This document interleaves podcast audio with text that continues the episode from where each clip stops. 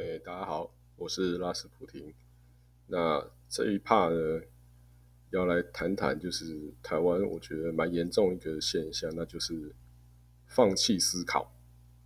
哦，那先聊聊为什么？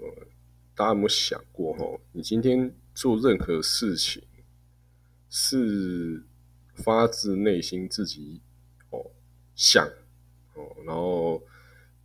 选出各种选项，然后逐一评估，然后最后挑一个，然后再做决定的，其实很少哦。那我要先聊聊，就是其实大家从小时候啦，我们先不要讲幼稚园好了，幼稚园就是大家那边当安亲班吃吃零食那种过日子哦。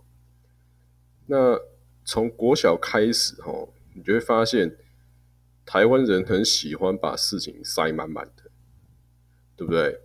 比如说一早就上两堂国文啊，然后两堂数学啊，哦，那慢慢的后来这几年不是又要上什么什么外语啊什么的一堆哦，从早上大概八点哦七八点这样子，一直一路上哦，上到下午，哦上到傍晚，那嗯。先谈另外一个层面啊，那一方面是因为大部分台湾的家长都是要上班嘛，那你说要富二代哦啊少之又少啦，大部分我看大概九成以上的台湾人都是要上班工作的哈。那也因为要上班工作，那大家第一个直觉就是啊，那小孩子就放学校，对不对？所以就会衍生出说，其实小孩子是他从踏进算从踏进学校开始，然后延伸到案情班好了，给他他的工作时数其实也蛮长的。好，那在这么长的时间下呢，在台湾人这种很北蓝的个性的时候呢，就是说，哦，那我要学很多东西嘛，对不对？啊，比如说一堂哦，一天，你知道要学四种东西嘛，就是衍生出很多那种刚刚说的嘛。哦，上午两堂国文，两堂数学啊，下午啊，可能两堂英文，哦啊，两堂什么音乐好了，哦，类似像这样子，然后后面再接着接着才艺班或补习班或安亲班。那坦白说啦，你觉得小孩子有办法静下心来去吸收这些科目吗？当然不行啊，想也知道不行，你一天。你每个学每一个学门每一个领域都是不一样的，那那那个所学的知识，它本身就不是一个这么能够贯通。那你当然说像大学，你可以说，哎哎，先上工程数学，然后下午上个流体力学，哦，那这两个科目可能就是有比较核心共同的，或者说，啊，你你上午就学个什么计算机，然后下午。就学个资讯工程，怎么软体设计，对不对？那是大学比较可能这样排。但是你会发现，其实小时候哈，我们小时候的那个，或是现在你看这些小学生的课表哦，都是密密麻麻。他如果哈，再加上每个家长自己的私房的安排，那你就夸说：“我靠，那个说真的啦，你今天叫一个大人哦，这样按表操课啦，哦，狡猾的大人。”知道怎么学习东西技巧的大人，按表操课。我告诉你啦，你你真的去考，你也不会考考考的多好啦，对不对？那所以，那你学这么多东西哦，那么密集这么多，那当然啦。我想很多家长就觉得说啊，这样子小孩时间才不会浪费呀，怎么样？样诸如此类的。那实际上是。这些小孩哈，他如果要为了完成每个科目的作业哦，他是很难真的去逐一思考，哦，逐一每对每个不论是领域内的技术或是问题或是解题能力哦，进行一个深度的判断哦，那这样子就会导致什么什么样的状况？就是。他英文可能哦就是一直背，哦啊，给你考过考考考个高分，考个九十几分甚至一百分，那你就不会靠背了嘛，对不对？大部分家长说啊，对啊，他考考考分分数考很高诶，那他英文应该很好。那数学怎么办？那就背考古题嘛，啊背公式啊，啊背练习题啊，对不对？那大家都知道啦，国小这种成这种那种东西，就是如果你用这种战术，你绝对是一定可以考高分的啦，因为你等于一直透过公式跟反射性的解题方法，你可以快速可以快速答题嘛，对不对？啊，特别是那个台湾人出的考卷都喜欢。一次他妈二十三二三十题叫你写的那一种啊，你不不背公式啊，不练成反射性动作作作答，你还真的写不写不完，对吧？那就会变成说，他其实根本是在应付啊，对不对？他是在应付每一个科目你要给他达到的目标嘛？那最后变成什么？他如果今天是用硬背啦、死背啦，他把公式记起来，然后考过某某个单元的数学，那我跟你讲啦，你再隔一年，你问他就忘光了啦。这跟大人一样嘛，对不对？特别是 我大人还是平常只要忙着应付工作事情就好，对不对？那小孩子科目学习那么多。对不对？那他能做的就是这样，但是不能思考嘛，不能静下心来好好的，呃，不论是探讨或是探索那个领域内的意义哦，或是比较精髓的部分，没办法，他们真的没办法。如果真的这样干的话，根本学不完。毕竟一天只有二十四小时嘛，还扣掉睡觉，对不对？那久而久之就会变成是说。大部分的人就会变成是盲目的去放弃思考，然后呢，希望透过集体的训练哦或背诵来跟上进度，对不对？所以你看嘛，很多人他都不会去规划，你看他不会去规划自己的念书计划啊，反正他就报补习班嘛。啊，补习班就告诉你解题解题能力嘛，啊，解题能力你有去补，你就你至少怎样吊打国小同学，甚至国中同学，哦，甚至高中同学，哦，都是没问题的嘛，对不对？那等于就是逐逐渐的开始鼓励大家放弃思考嘛，然后遵循别人的安排嘛，那最好是。越能够背诵的东西越好嘛，对不对？因为他只要靠，比如说他靠背诵或是呃公式，他能够解哦八八十 percent 以上的题目，那他剩下时间他就跑去念其他科目嘛。他用一样战术，久了之后呢，他大部分科目都觉得都是八十几分啊。啊，你如果吼好好去思思索那个，比如说一个数学的哦。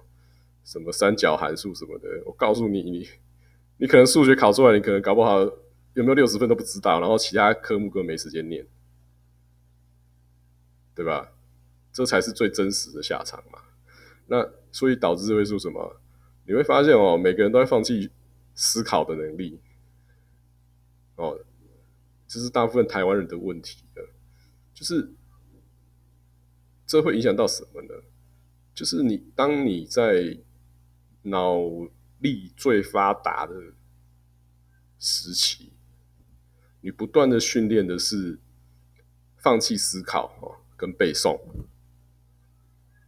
那你就会等你当你长大之后，你的脑力没有这么好的时候，然后你又只剩下背诵的时候，跟呃抄剧本的能力的时候，那就会很惨的嘛，对不对？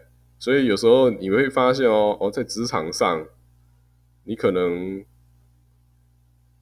提一个东西，然后第一个问题，人家就问说：“那以前别人怎么做？”对不对？所以每个人都在放弃思考啊。当他长大以后呢，他也没有思考能力。然后呢，当这种人呢成为父母之后呢，你说教他好好思考怎么样帮自己小孩探索他的兴趣，然后你然后培养他们走向一个比较符合自己专长的道路。我告诉你啊，也很难啦，不可能啦，因为他自己就已经没有思考能力了嘛，对不对？所以我一直觉得哈，补习班林立跟呃国中国小生的课表，一直呈现出一个台湾人的问题，就是我们太喜欢塞太多东西，然后追求什么高 CP 有哈，哦越多越好，越多越好，越杂越好，哦最好什么都会，但实际上呢，你这样子累积起来就是。都不会有卓越的成成效嘛？哦，那所以为什么我们常常说台湾人工时特别长，然后呢收入却没有白种人高？那是因为我们永远都不愿意去思考啊，我们就是想着就说，哎，那我不要思考好了啦，那最好是日本人，然后能够先想出一些很棒的漫画人物 IP 啊，我呢？就就去做他的公仔啊，去做他的塑胶模型啊，对不对？我就可以赚钱啦！我干嘛那么辛苦的去想一个呃可以赚全世界钱的漫画人物，对不对？这是最好笑的哈！就是这大部分台湾人是这样嘛，或者说，哎，那个我我我我也不想不想精进啦，我去代工就好啦，对不对？我零件交出去就好啦。那别人系统怎么赚啊？那个是他们去烦恼，他们去解问题啦。我只要做好这个，最好是不要让我思考啊，最好是跟以前一样哦，最好是这个螺丝跟之前一模一样，或是跟哪家厂房一样哦。那我就教这样就好了，不要再叫我去做新的，对不对？所以我就说哦，台湾人真正的问题就是，诶，我们缺乏思考的能力，那也会导致呃，我们无法去解决问题。那无法解决问题的时候，就会弹回去嘛？那就不要解决问题嘛，我们就一切照旧嘛，或是最好是别人叫我们做什么，我们就照做哦。所以我觉得啦，其实我认为多数的台湾人已经定型了，因为长期的这种教育跟哦反复的考试打击，对不对？比如说，啊，你就好好的，真的是专心好好念。用理解的去理解一个科目，我告诉你那个，比如数学就好了。你绝对是考试绝对被 K 爆啦，老师出题目绝对是用公式解啦。你这边推导，你就是推不完啦，对不对？那我来谈谈，就是说，像我有稍微接触一下俄罗斯的教学哦，因为，像俄国有一种很酷的考试方式，就是啊，也没有考卷，那你人就走进去。那桌上摆满了，大概可能就是八个反过来盖起来的纸条，那你就抽一题，哦，对哦，就一题哦，一题定你生死。啊，你这一题呢，你答得出来呢？啊，你答得很好，你就是满分嘛。啊，答的 OK OK，那你就是会变成，可能就是换做我们的可能就八十几分啊，或是仅答对，啊，那就是六十分，对不对？就是这种直球对决方式呢，让你根本就没办法背公式嘛，对不对？或是用死记的，因为你你就算死记，你你这样子一对一对决的时候，你也会忘掉嘛，对不对？那这导致什么？就是每个人还真的是要理解那个科目哦，不然就是很知道那个老师的口味哦，你才能够才能过关嘛。啊，问题不在于你的答题速度。在于你对于那个那一门学科的理解度嘛，对不对？大家想到，如果你是这种一对一口试的话，啊啊，又是只有一题的那种对决式的题目的话，当然就是这样。